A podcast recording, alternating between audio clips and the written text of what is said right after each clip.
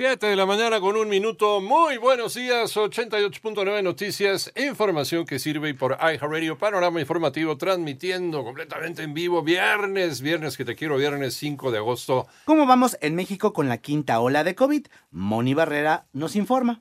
En las últimas 24 horas, México registró 18.556 nuevos contagios y así suman ya 6.821.746 casos confirmados de COVID y 122 muertes, para un total de 328.128 fallecidos. La Secretaría de Salud, en su informe técnico diario, da a conocer que en la semana epidemiológica 30, que abarca del 24 al 30 de julio, se registró un promedio diario de 11.978 contagios y 26 defunciones por COVID-19 en 88.9 noticias Mónica Barrera. Muchas gracias, Moni. Siete de la mañana con cinco minutos. El gobernador de Coahuila, Miguel Riquelme, informó que ya se avanza en el rescate de los 10 mineros que permanecen atrapados en Sabinas y señaló que se trabaja con ocho bombas que reducen poco a poco el nivel de agua en la mina.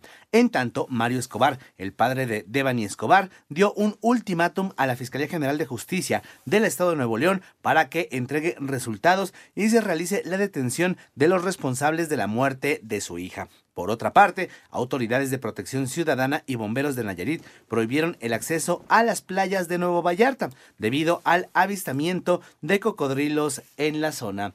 7 de la mañana ya con 6 minutos. La organización Greenpeace asegura que en el tramo 5 del tren Maya se realizaron obras sin contar con los permisos de impacto ambiental. Memo Jiville con la información. Asegura la agrupación Greenpeace que en el tramo 5 del tren Maya han violado la ley, ya que han hecho obras sin contar con permisos para la construcción de las mismas. Y, con todo el que eh, tenía eh, ese tramo 5 una autorización provisional, en realidad cuando movieron el trazo paralelo a la carretera y lo metieron a la selva, ni siquiera con la autorización provisional contaba.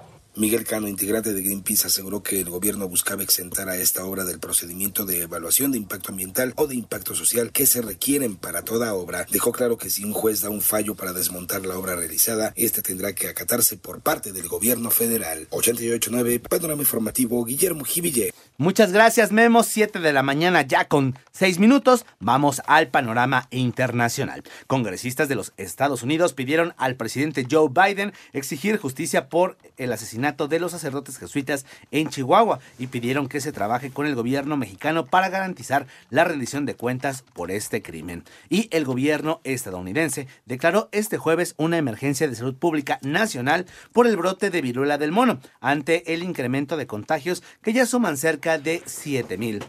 Por otra parte, autoridades de Japón urgieron a la evacuación de 200.000 personas debido a las fuertes lluvias en el norte del país, donde ya se registra la crecida de ríos que han dejado un saldo preliminar de dos personas desaparecidas y varios puentes destruidos.